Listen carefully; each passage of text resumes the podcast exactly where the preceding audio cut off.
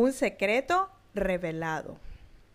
Cuando Jonás cumplió 15 años, se enteró de la verdadera razón por la que sus padres lo habían dejado viviendo con Mary cuando se fueron al extranjero en 1974. El hermano de la señora Hortensia estaba recluido en un hospital para pacientes desahuciados. Su tío moriría unos meses después de que el pequeño Jonás de nueve años fuese obligado a quedarse con su hermana recién casada. Su madre había querido pasar más tiempo con su hermano moribundo, quien se había residenciado en California desde que le comunicó a su familia que era gay. La señora Hortensia ya estaba casada con el señor Jonás y se alegró mucho porque su hermano al fin se había atrevido a admitir por qué, a los 30 años, aún no había formado un hogar como lo deseaban sus padres. Ella adoraba a su hermano mayor, ya que siempre la consintió y era su confidente. El joven Heriberto fue el primero en enterarse de que Hortensia era correspondida por Jonás en la época en que los amores debían ser formalizados antes de consumarse. A finales de los 60, cuando el tío Heriberto salió del closet, las familias en la sociedad conservadora de la capital eran estigmatizadas si en ellas había un miembro abiertamente homosexual. El tío Heriberto escogió ser feliz e ir en busca de un destino en armonía con sus inclinaciones. Así que se fue a California con parte de las ganancias que había adquirido vendiendo alfombras persas de casa en casa, como había aprendido de su abuelo el sirio Rafael. Al joven Jonás de 15 años le pareció muy noble el gesto de su madre. Lo que le dolía era que no le hubieran explicado la razón por la que lo habían dejado a él de lado seis años antes, como se hace con un mueble muy pesado al que es mejor abandonar en vez de cargarlo en la mudanza familiar. Un niño de nueve años interpreta los hechos de la mejor manera posible a su corta edad. Tristemente, para cuando Jonás se enteró de las nobles razones que tuvo la señora Hortensia para abandonarlo, entre comillas, ya el daño estaba hecho. Jonás había crecido con una herida profunda que ignoró hasta que la composición lo ayudó a ponerse en contacto con esta y otras heridas que cargaba en su alma. El haber dejado que aflorara la decepción de su primer amor con Sarita lo hizo descubrir otras heridas, más profundas aún, que llevaba consigo desde hacía más tiempo.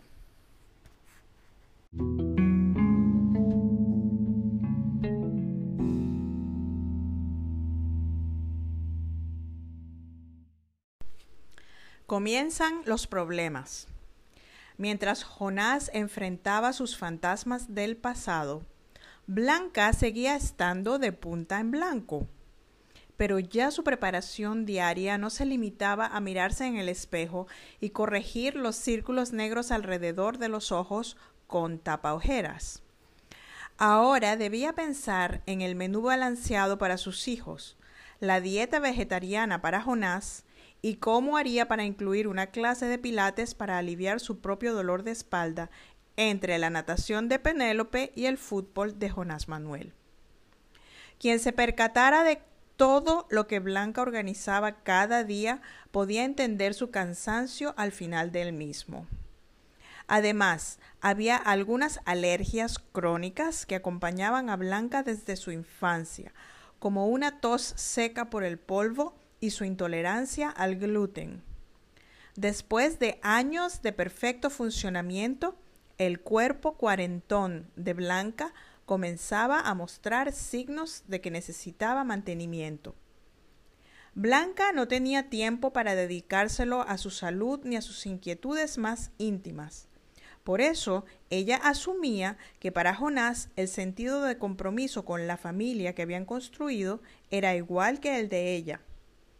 Blanca no ejercía sobre Jonás ninguna presión adicional a sus compromisos laborales y más recientemente a su dedicación a la composición. esperaba que cuando Jonás Manuel creciera un poco más, Jonás compartiría más tiempo con él y con las niñas también. Aparte de llevarlos con él al conservatorio por las tardes, Jonás no participaba de las actividades de los niños los fines de semana. Era Blanca quien los llevaba a la fiesta de cumpleaños y a las reuniones de juegos en casa de amiguitos. Entre mantener su posición en el trabajo de relaciones públicas para ayudar con los gastos de la casa y el manejo de todas las actividades familiares, Blanca consideraba que las salidas ocasionales en pareja con Jonás, que terminaban en intercambio de fluidos gracias al efecto del vino que tanto gustaba a Blanca, eran suficientes para mantenerlo satisfecho en ese aspecto de su vida matrimonial. Jonás nunca se quejó, así que Blanca consideró que todo marchaba sobre ruedas. El día que Jonás le, habló golpeado a Blanca en la intimidad por primera vez, fue como una bofetada para la niña de punta en blanco. Jonás ya no era el mismo cuando estaban con otras personas que cuando estaban solos en casa. No se interesaba por pasar ratos de calidad con sus hijos, ni por tener una conversación de amigos con su propia esposa. Blanca sentía que algo le molestaba a Jonás, pero no sabía qué. Por ese tiempo se esmeró en hacer que Jonás se sintiera más a gusto en casa. Asumió por completo el rol de taxista para sus hijos e hizo todo lo posible por no exigir de Jonás visitas a amigos que no fueran de su total agrado. Hasta tomaba una actitud a veces de la perfecta asistente profesional y encargada de relaciones públicas en paralelo a la composición de la tercera obra musical de Jonás García Lecuna. A Blanca le preocupaba el desinterés por ella en la cama. Al principio se sintió, se sintió, aliviada de no tener que explicar cada vez que él la buscaba que estaba muy cansada. Pero luego de un tiempo bastante significativo en el que Jonás ya no se interesaba, vencido el plazo de conejo a humano, Blanca comenzó a preguntarse qué estaría pasando. Jonás componía en su estudio en casa. Blanca conocía todas sus asistentes y compañeras de trabajo. Y además, nunca hubo camisa manchada ni perfume de otra mujer en las camisas que él usaba en la ocasional salida con sus amigos. Blanca sintió angustia cuando Jonás la empezó a acusar de conformista. Resultó que en su afán de complacerlo a él, ella había renunciado a sus aspiraciones artísticas personales. Ahora Jonás estaba menospreciando las cualidades de Blanca que le habían atraído al principio. Parecía que el haber sanado la herida dejada por aquel primer amor de adolescencia lo había llevado a avanzar hacia una percepción más profunda de la vida en la que la belleza física no tenía la misma importancia que él le había otorgado cuando decidió unirse a Blanca para formar una familia. El desinterés por los niños era algo que también dolía mucho a Blanca. El abandono que Jonás sintió a los nueve años era algo que él repetía con sus propios hijos. Al no concientizar su dolor, Jonás no había tenido la oportunidad de hacerse el propósito de no causar a sus hijos el mismo dolor que sus padres le habían causado a él. Parecía que los evitaba para no ser parte indispensable de sus vidas. No creaba momentos para recordar, pues él no los había tenido con sus padres. Blanca comenzó a resentir la frialdad de Jonás hacia ella y hacia los niños. ¿No bastaba con todo el esfuerzo que ella ponía para crear el hogar modelo? ¿No era la pareja perfecta que todo el mundo veía? ¿Qué más podía pedir Jonás? Cómo exigía de ella un desarrollo personal sin haber contribuido con el manejo del hogar para que ella pudiera tener el tiempo y la energía requeridos para cualquier otro proyecto a emprender. Un buen día, Jonás dijo algo delante de Blanca Esperanza que dio mucho que pensar a Blanca. Al escuchar Blanca la observación de su pequeña hija de nueve años, advirtió que algo andaba realmente mal. Un comentario cáustico de Jonás había llamado la atención de la pequeña Blanca Esperanza, y su madre se dio cuenta de inmediato de que ya la pequeña estaba atenta a lo que ellos hablaban. Había que comenzar a tener ciertas conversaciones a puerta cerrada. Ya su hija mayor había dejado de ser una bebé. Hacía cinco años la señora Blanca había sufrido mucho con el divorcio de Orlando, el hermano mayor de Blanca. Los Romeros Adler eran de los que acogían a sus yernos y nueras como a sus propios hijos. Para ellos no había distinción entre hijos de sangre e hijos políticos. Al fin y al cabo, los nietos procedían de ambos. Blanca no quería ni imaginarse el sufrimiento de sus padres si ella y Jonás llegaran a separarse. La primera vez que Blanca contempló esa posibilidad, la descartó como algo improbable, ya que ella y Jonás se habían casado a una edad madura, ya ambos sabiendo lo que querían y apreciando el hecho de que se hubiesen encontrado en esta vida. Blanca confiaba en que el hogar tenía el mismo significado para Jonás que para ella. Se imaginaba que no habría aguas turbulentas que ellos no pudieran navegar juntos y llegar a un destino feliz, si así se lo proponían. Pero Jonás no le daba ninguna oportunidad de conversar sobre la relación. Cada día estaba más esquivo y se malhumoraba por todo.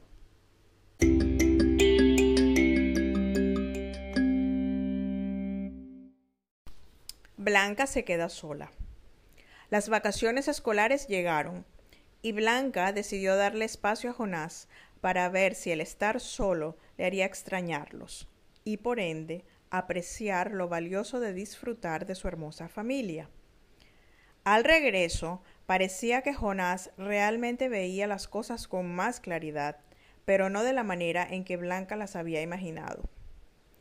La relación entre ellos se hizo intolerable Blanca no tuvo más nunca que dar explicaciones de cansancio para evitar copular como conejos, pues Jonás no estaba interesado en copular, al menos no con Blanca.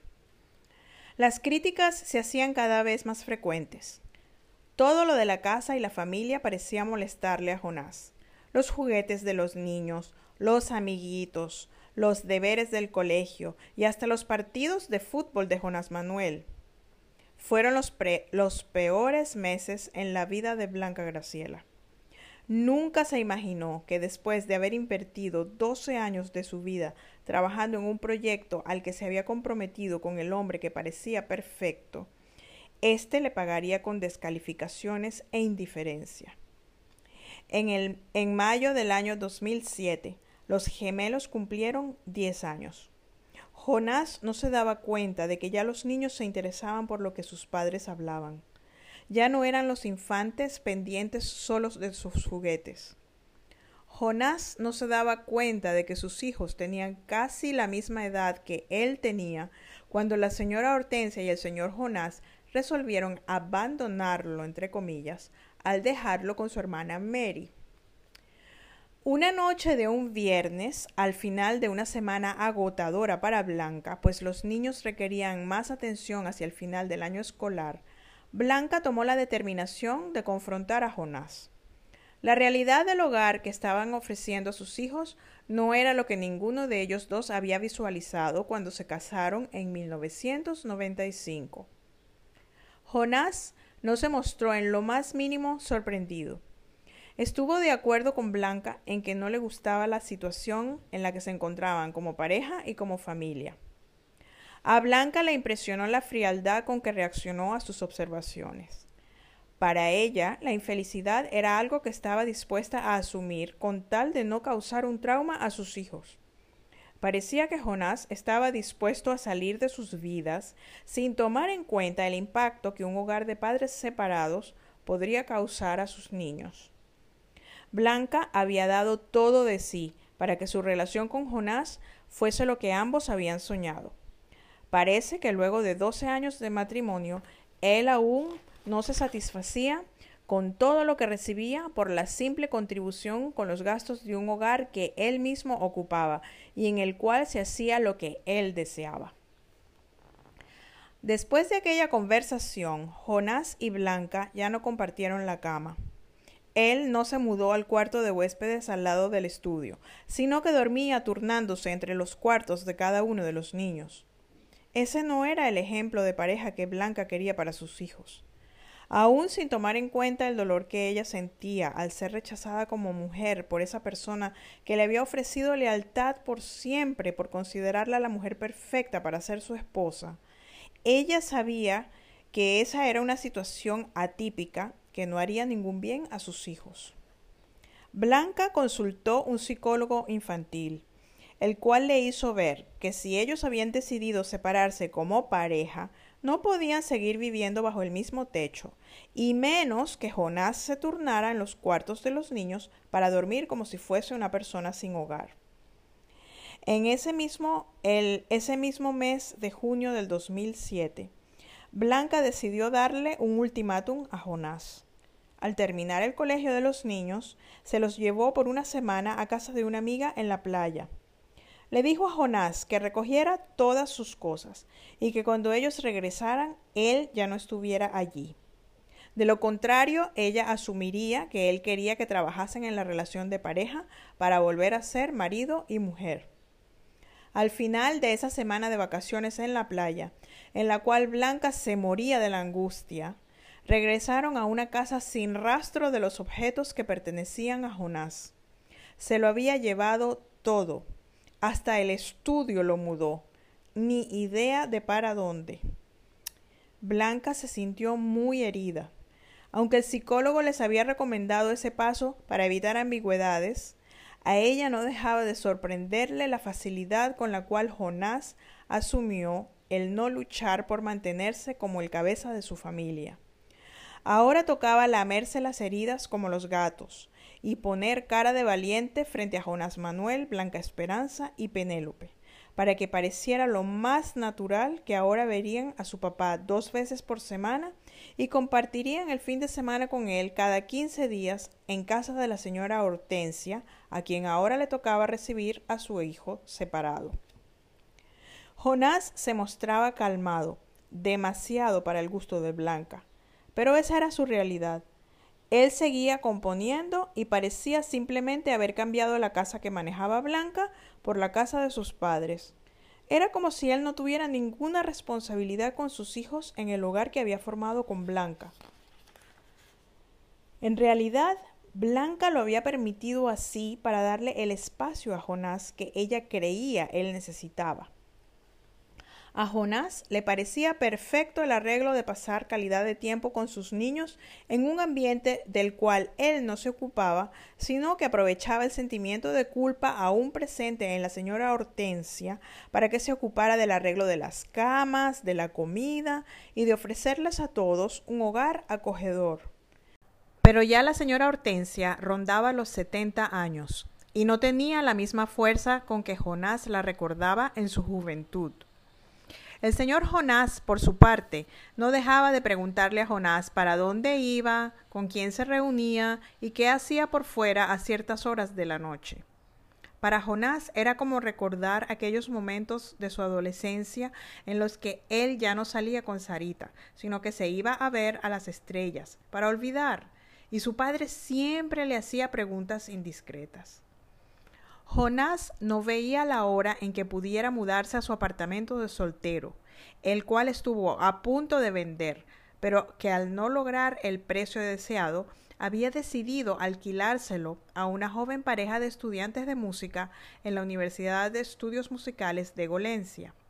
Sin embargo, debía esperar que los inquilinos consiguieran un lugar para mudarse, pues no podía dejarlos en la calle sin cumplir con el plazo de preaviso establecido en el contrato de alquiler.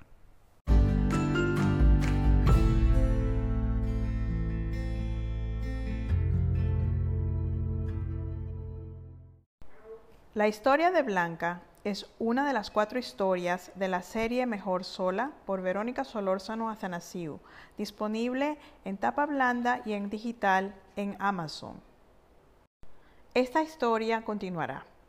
Recuerda seguir el podcast para que no te pierdas ninguno de los episodios. Muchas gracias por escucharme. Nos vemos en el próximo episodio.